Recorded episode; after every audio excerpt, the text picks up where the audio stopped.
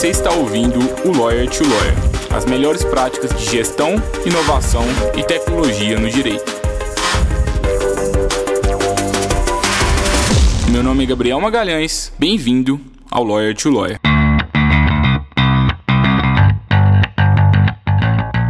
Esse podcast é oferecido pela Free Law, a forma mais segura para que o seu escritório de advocacia contrate advogados online e sob demanda. E eu sei que talvez você nunca pensou nessa possibilidade, mas agora você pode realizar parcerias com advogados especializados em qualquer área do direito, de acordo com a sua necessidade. É só entrar no site www.freelaw.work e enviar a descrição do serviço que precisa ser executado, as orientações, o prazo, e aí é só aguardar a mágica acontecer e você visualizar as propostas dos profissionais. Faça parte agora da nossa comunidade e aumente o portfólio de serviços jurídicos que o seu escritório oferece aos seus clientes.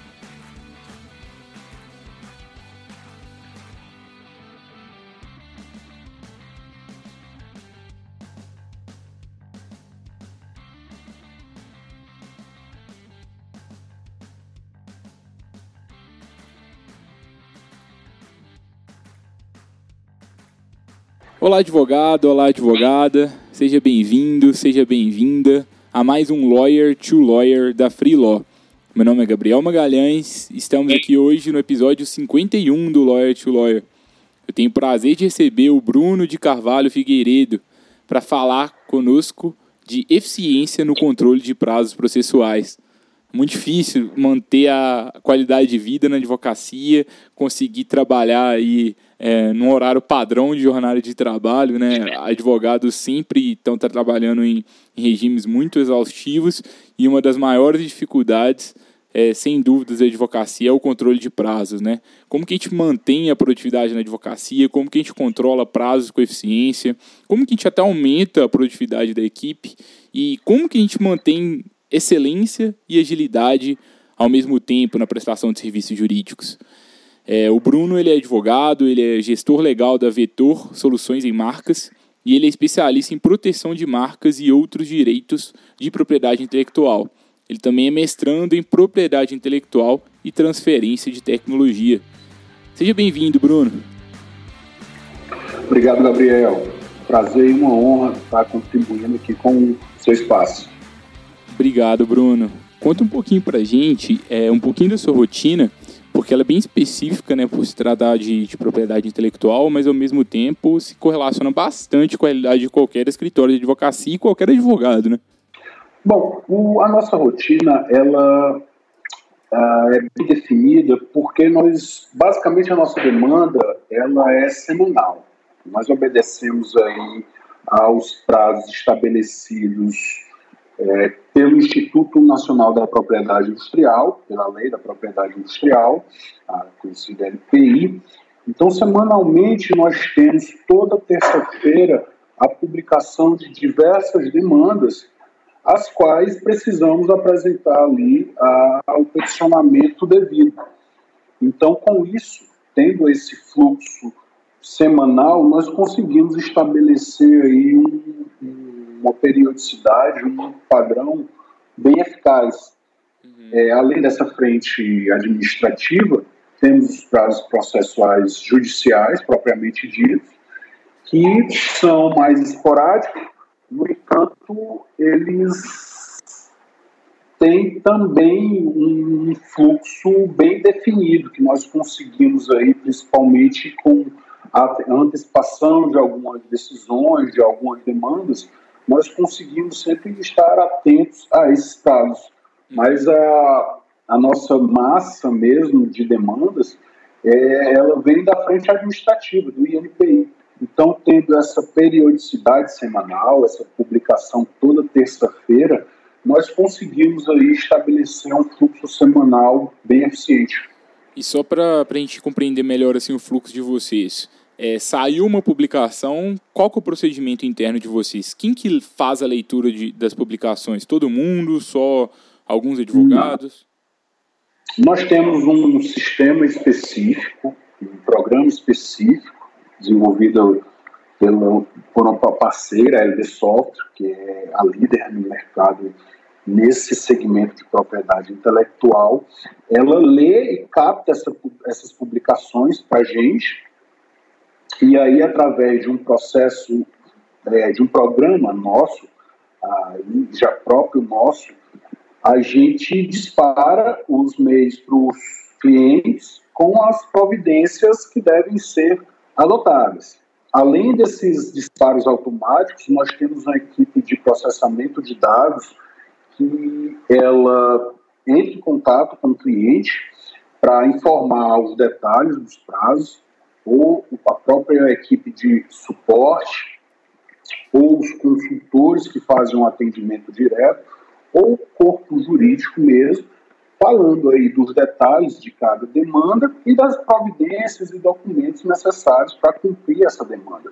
Nossos prazos, esses prazos administrativos, é, são prazos bem elásticos, são prazos de 60 dias, então nós temos um prazo bem confortável para tratar aí de todas essas demandas. Uhum. Então nós tratamos via sistema, nós temos dois programas para isso, e via pessoal também. Entendi. Pessoas alocadas para tratar disso. É, eu vejo que vocês dividem o, o, controle de prazos em diferentes frentes, né? Acho, aparentemente tem a frente administrativa, tem a frente de contato com o cliente e também tem a parte jurídica, né? Eu acho que quando você começa a ter esse tipo de divisão, você consegue de fato atender o seu, seu cliente em todas as áreas necessárias, né? Porque eu vejo que muitos advogados até não têm problema com controle de prazo, assim, o escritório nunca vai perder um prazo. Só que ao mesmo tempo ele não dá o retorno para o cliente, e aí o cliente fica um pouco sem comunicação, e aí pode gerar algum tipo de atrito, né? experiência com o cliente não fica tão legal. Exato. Além desses informes automáticos, nós enviamos mensalmente a cada um dos clientes um relatório detalhado de toda a movimentação ali do processo, seja é, o processo marcado, o processo da marca do INPI, seja o processo da patente ou do desenho industrial e da frente judicial também. Então, tanto temos esse suporte tecnológico indispensável, indispensável, como temos esse suporte de pessoal também para fazer esse contato. Porque a publicação do, da, do INPI, a revista da propriedade industrial, para você ter ideia, ela é publicada semanalmente, toda terça-feira, ela vem aí com em torno de 6 a 8 mil publicações. Então, se fôssemos ler isso manualmente, digamos, uma pessoa não tivesse um sistema próprio para isso, inviabilizaria o processo. Uhum. Então, realmente, nós nos servimos de tecnologia de ponta para fazer essa leitura e o acompanhamento dessas publicações.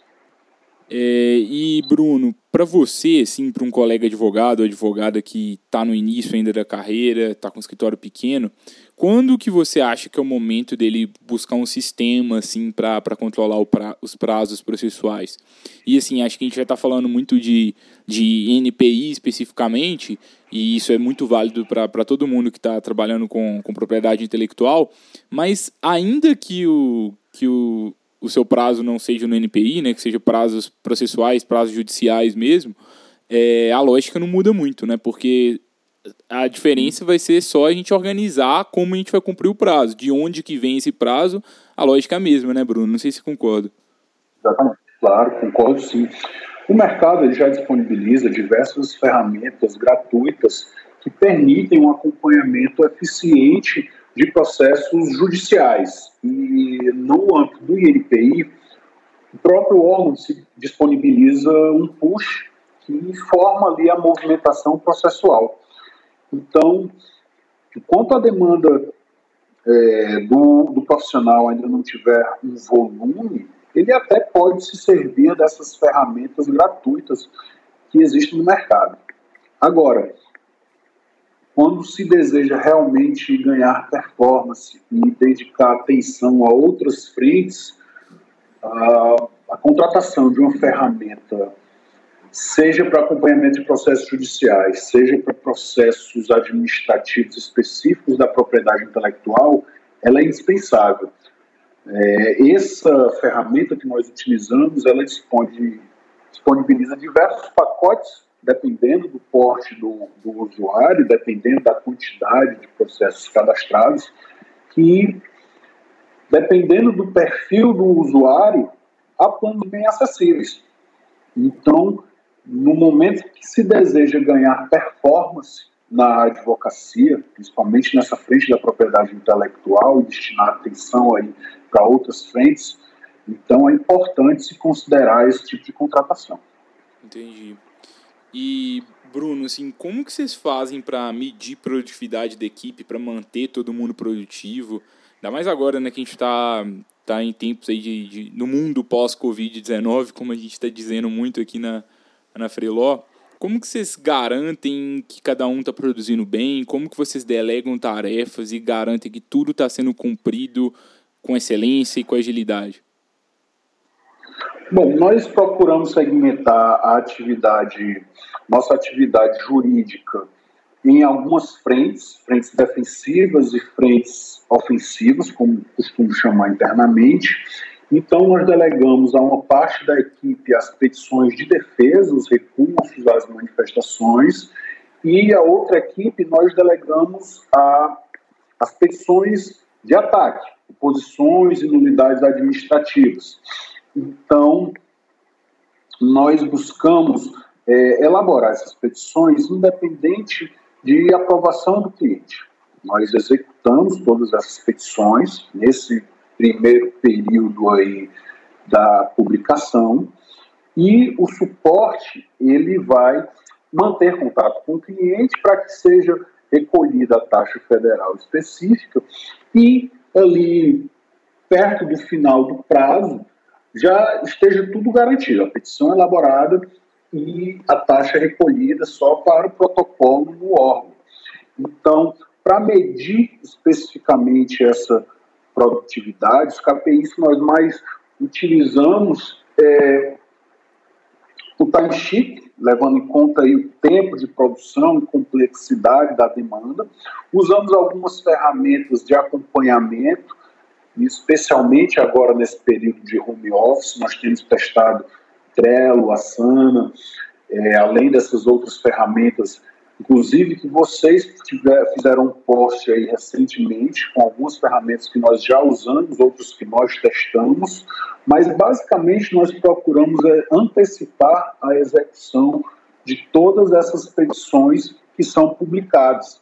Então, dependendo da complexidade, nós podemos aí delegar para um ou outro colaborador, mas basicamente nós procuramos antecipar todos esses prazos.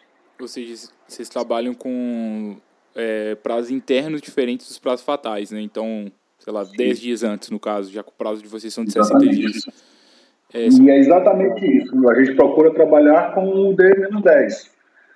E aí, como o nosso prazo, prazo base, digamos assim, é de 60 dias, é um prazo bem amplo, nós procuramos dentro ali de 30 dias, na verdade, ter a petição elaborada, o recurso, ou a taxa recolhida, melhor dizendo, e no máximo com 50 dias, que aí já é o máximo mesmo, está tudo pronto para o protocolo. Legal. E a gente, eu acho legal da sua fala, né, a clareza, de novo, né, da divisão de tarefas da equipe de vocês. Então tem a equipe que vai cuidar das peças de ataque, das peças de defesa, como você mencionou aí. Tem a equipe que vai ser a equipe do suporte ao cliente, vai enviar relatório para os clientes. Isso acho que é essencial. Assim, se você, colega advogado, advogada que está assistindo esse podcast agora, sair com uma coisa daqui hoje, repensar sobre os procedimentos internos do seu escritório e melhorar a distribuição de tarefas, eu acho que isso já vai gerar ganhos muito, muito significativos no seu escritório de advocacia. E Bruno, assim, acho que assim, a realidade do NPI, né, com os prazos de 60 dias, pa para alguns advogados, talvez aparentemente pode parecer mais fácil de controlar, porque tem gente que tem prazo de 5 dias, tem gente que tem prazo de 8 dias, tem gente que tem prazo de 2 dias. Como que você acha que um advogado, um escritório de advocacia, ele pode melhorar essa gestão de prazo para prazos mais curtos, assim. que, que você acha sobre essa diferença? Eu penso que com a identificação da demanda processual específica, a antecipação do que pode vir, a identificação de decisões, por exemplo, se temos aí um prazo judicial de um, de um embargo, por exemplo, de cinco dias, nós podemos antecipar ali da leitura daquela decisão a possibilidade da interposição desse tipo de recurso ou de contrarrazões a esse recurso e com isso já antecipar esses argumentos. Uhum. Então é basicamente uma leitura minuciosa, não só da decisão judicial, mas também do perfil daquele julgador. Hoje nós já conseguimos ter aí, traçar, como nossas demandas são muito específicas, específicas da, da propriedade intelectual, nós conseguimos traçar, seja no INPI, seja na seara judicial, o perfil de decisões passadas do julgador sobre aquele determinado tema e, com isso, já vislumbrar as alternativas possíveis. E, com isso, seja demandando, seja defendendo, antecipar os prazos.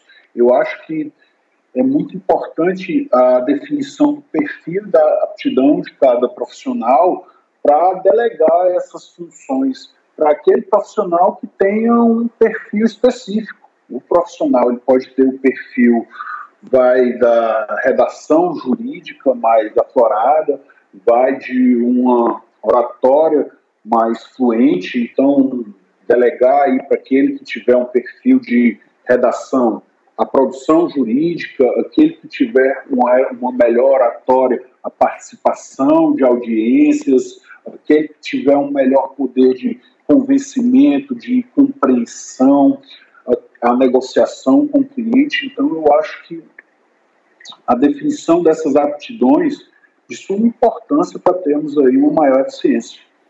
Legal, Bruno. E para aqueles advogados que têm dificuldade em delegar, o que, que você acha que eles poderiam estar fazendo?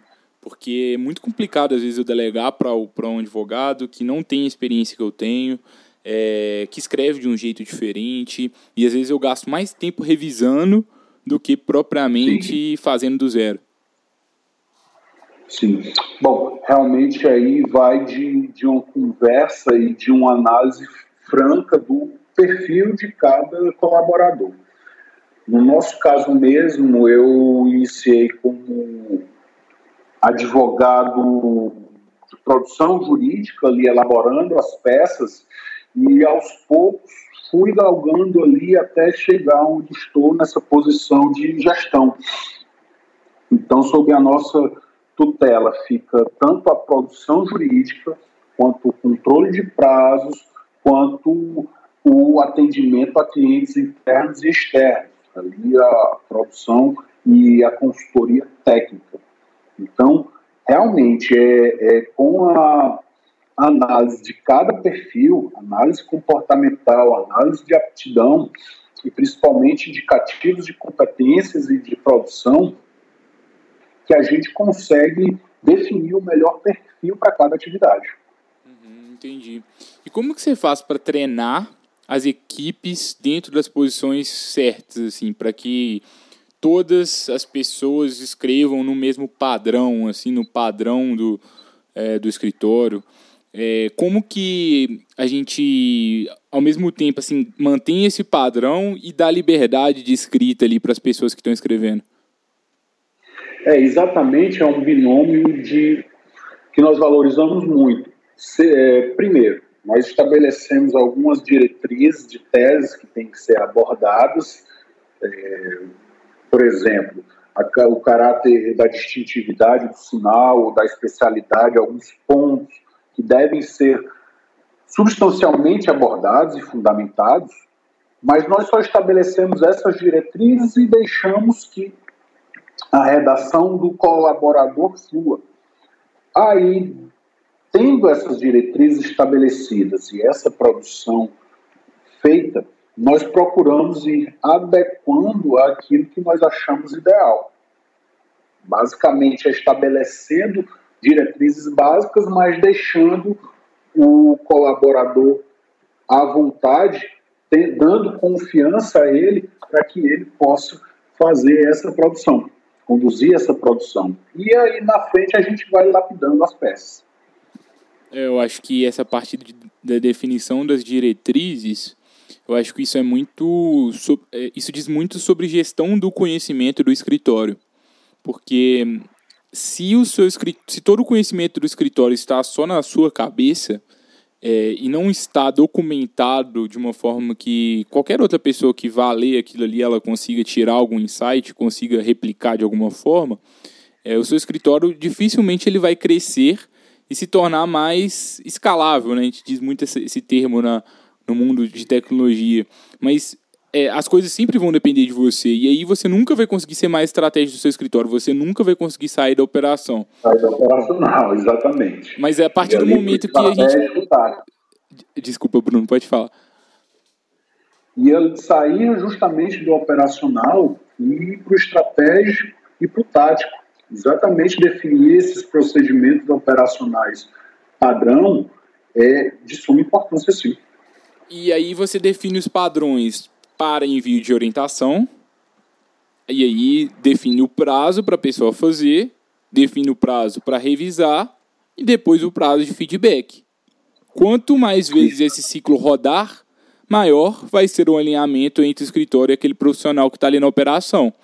Agora, o que eu ah, vejo de muitos problemas nesse, nesse controle de prazos processuais de escritório de advocacia é que o prazo de revisão não é claro, interno, então eles não contam muito com isso e acaba ficando ali para a última hora e o protocolo é feito às 23h59. Além disso, essa troca de feedbacks e esse envio de orientações, ela não acontece de uma forma tão bem definida. E aí acaba que o profissional fez alguma coisa, não ficou tão bom assim, mas ele também não recebeu feedback. E aí ele repete o erro, repete o erro, repete o erro, e acaba que ele, de fato, nunca vai conseguir escrever com a qualidade que os sócios gostariam, porque está faltando alinhamento. Agora, se de semana em semana tem uma troca de feedback e tem uma melhora, aos poucos esse profissional ele vai conseguir desempenhar tão bem quanto o sócio desempenhava aquela atividade operacional. E aí, só depois de da gente ter implementado esses procedimentos de, de envio de orientação e de feedback, que a gente pode chegar à conclusão, na minha opinião, se um advogado é bom ou é ruim.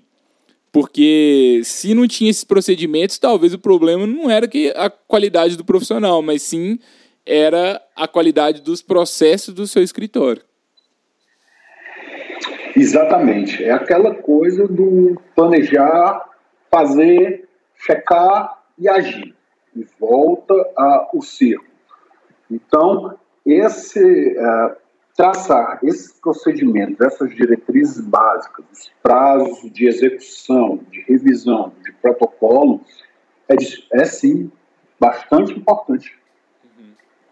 E Bruno, como que foi para você a mudança?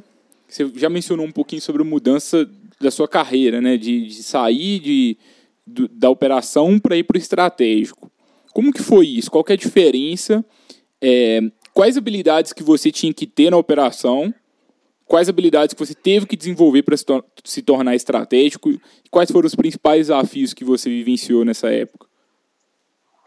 Na verdade, isso é um processo que ainda está em curso, Gabriel, e na, é, penso eu que é um processo contínuo. A principal competência que eu considero ter no, na frente operacional é exatamente a relação jurídica. Eu tinha uma facilidade em desenvolver teses e colocar no papel aquilo que eu conseguia captar do entendimento doutrinário, do entendimento jurisprudencial.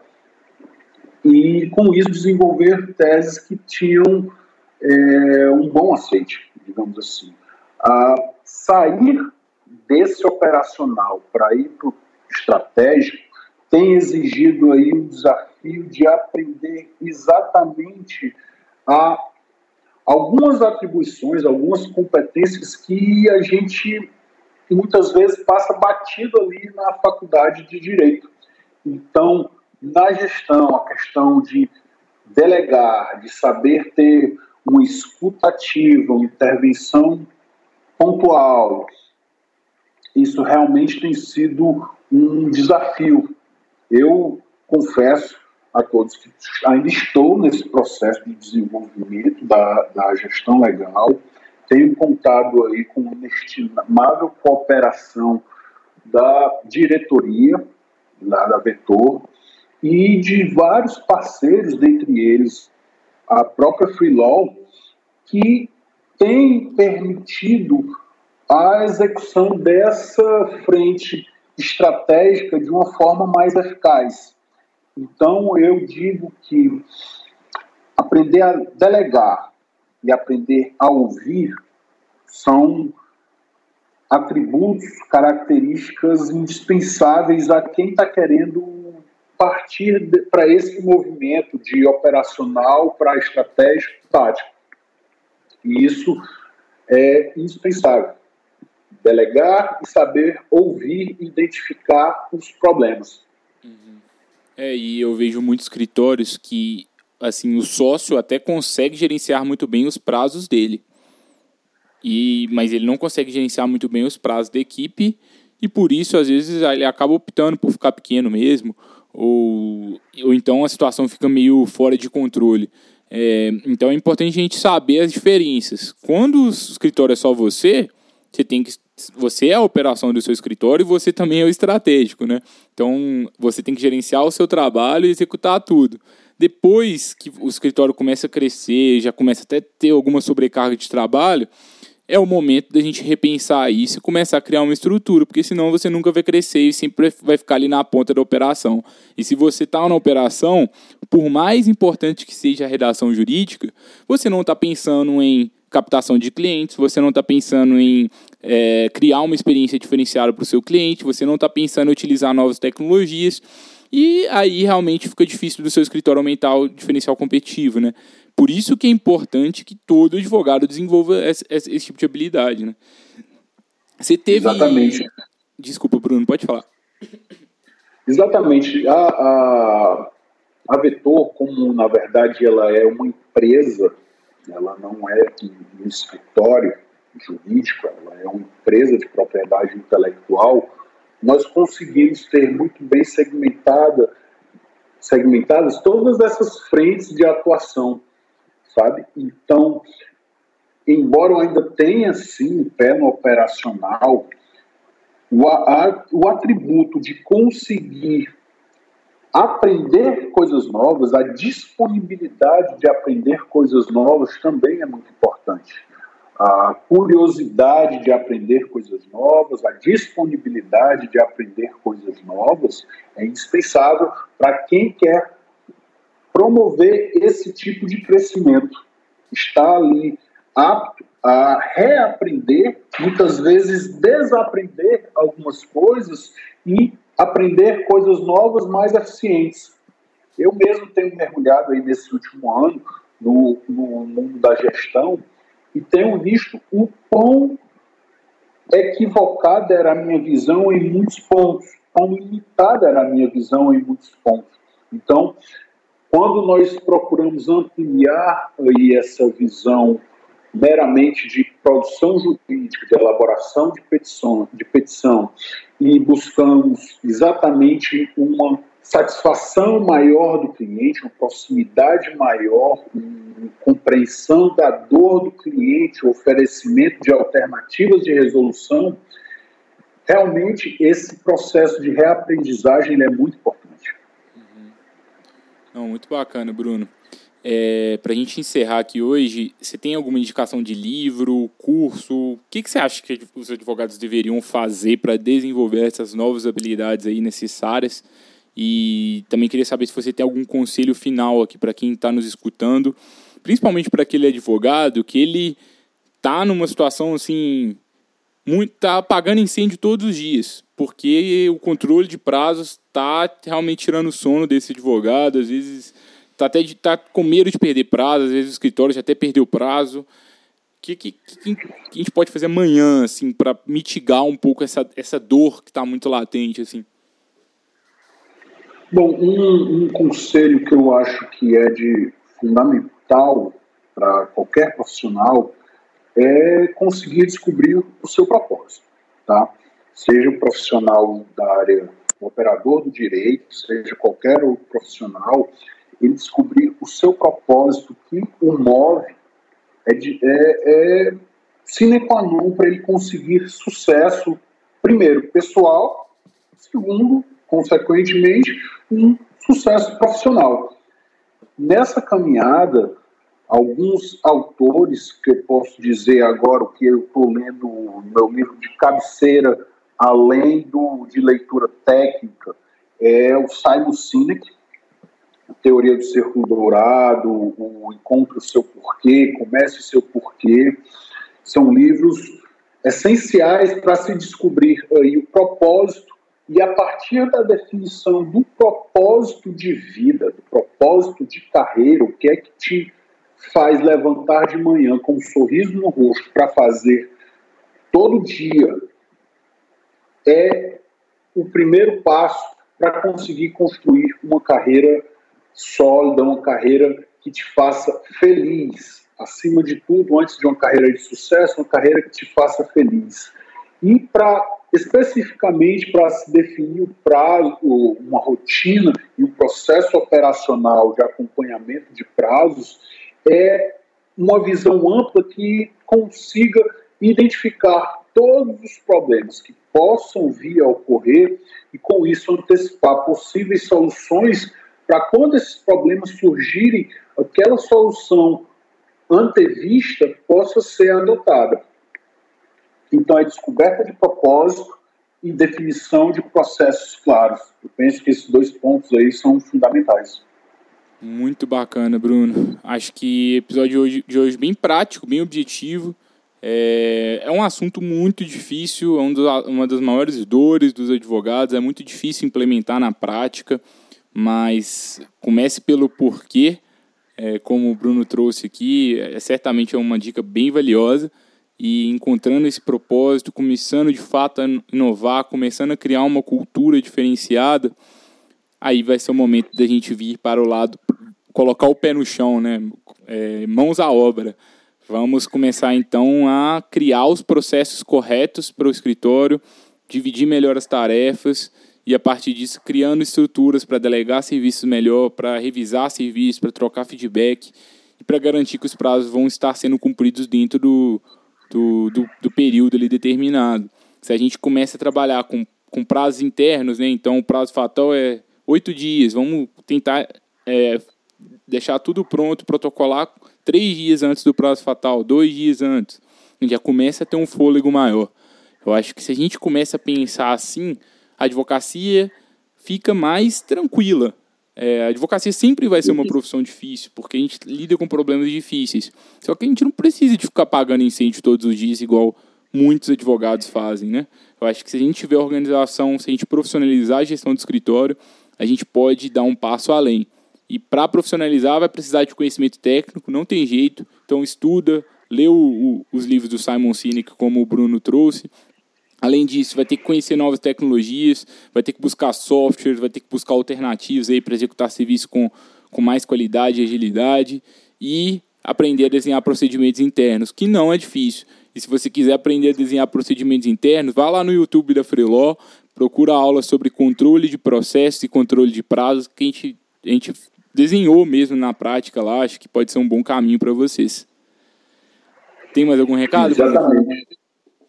Não, eu gostaria de finalizar dizendo que, embora essas habilidades, essas competências comportamentais sejam de suma importância, as competências específicas não podem ser abandonadas. Então, nós temos que aliar a competência técnica com a competência comportamental.